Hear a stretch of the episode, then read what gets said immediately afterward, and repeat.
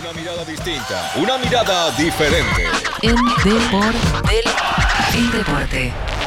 En Rayos y Centellas, Claudia Villapun nos cuenta ese otro lado del deporte y sus deportistas.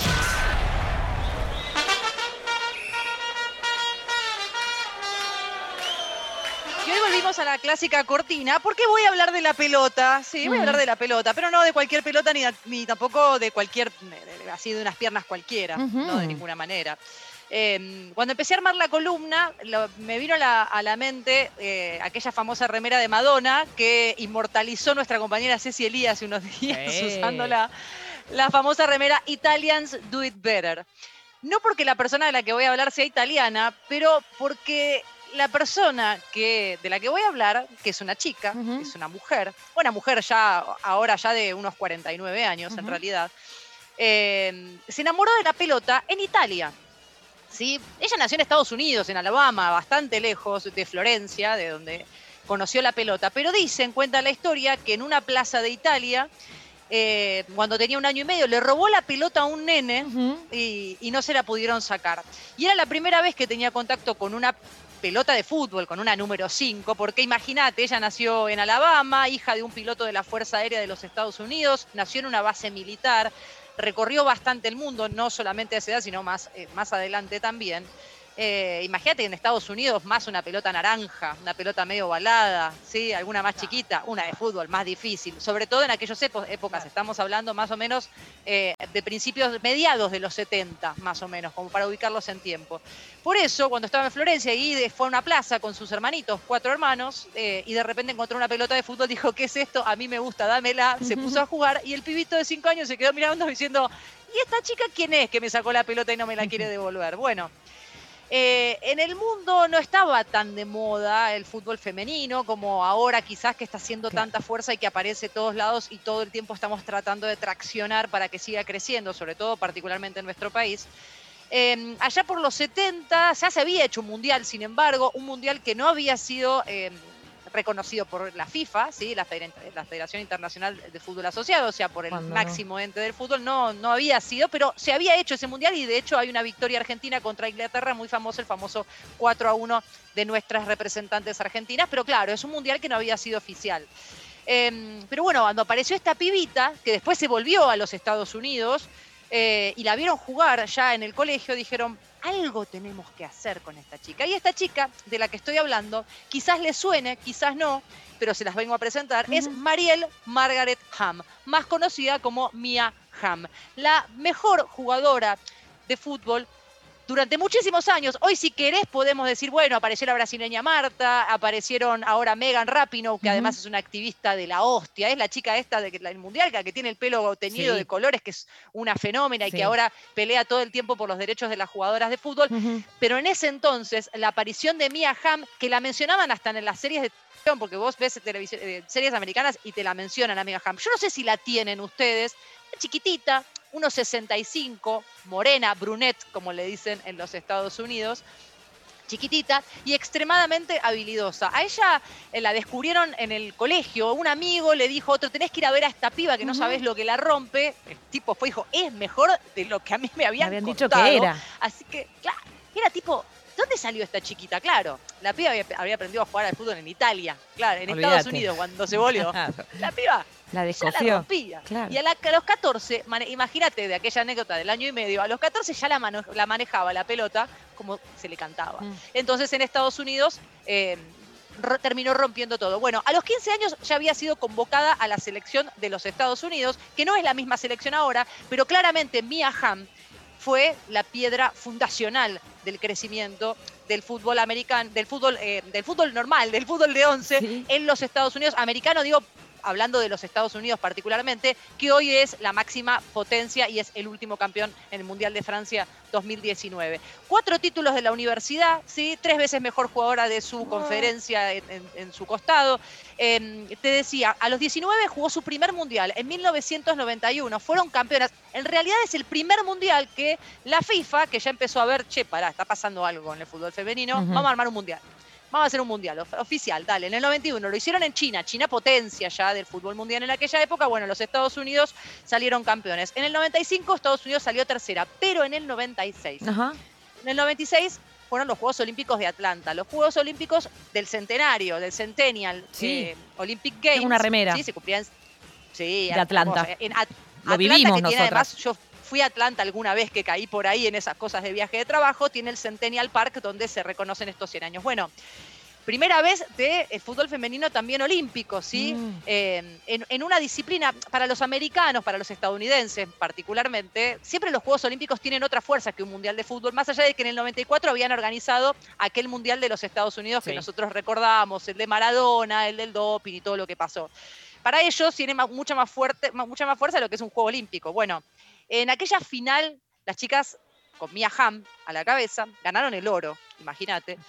Hubo 80.000 personas y fue llamada la celebración del siglo. 80.000 personas en el estadio viendo ese partido, viendo a las chicas. Para los que creen todavía que el fútbol femenino no mueve absolutamente nada, hubo 80.000 personas en ese estadio lleno para ver la primera medalla olímpica del fútbol femenino que fue para los Estados Unidos y fue para Mia Hamm. Que Mia Hamm decía además, yo juego al fútbol, yo no libero esclavos, no hago nada particular, yo solamente juego a la pelota, trato de hacerlo lo mejor posible.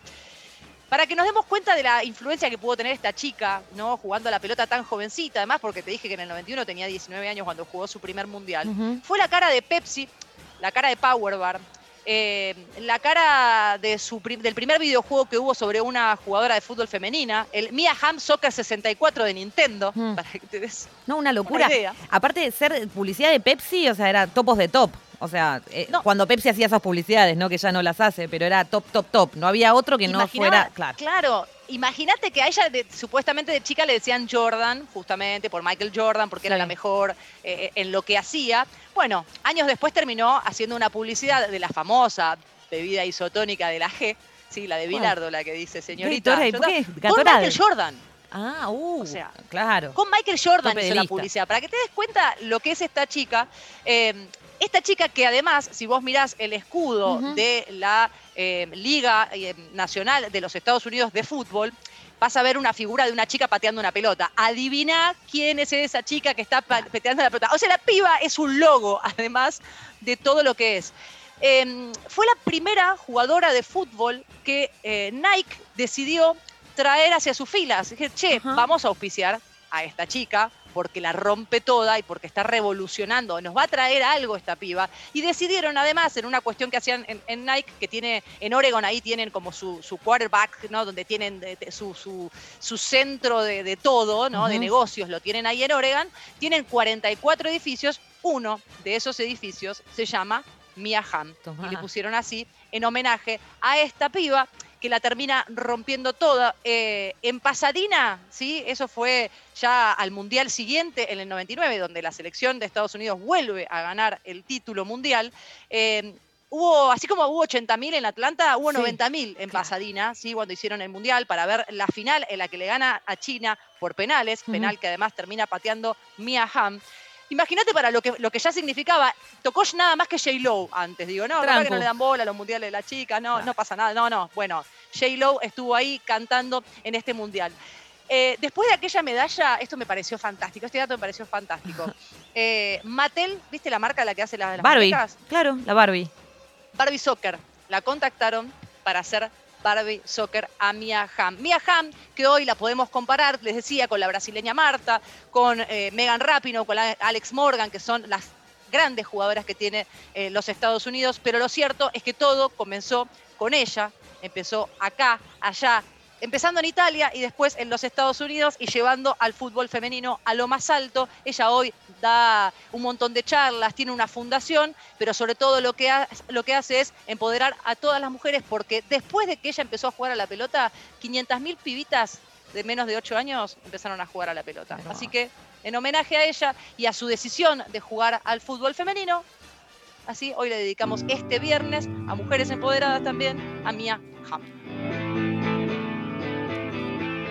Y esto que estamos escuchando es de Cranberries, hablando de mujeres empoderadas. ¿sí? Esto es Free to Decide, porque ella decidió jugar a la pelota. Mirá lo bien que le fue.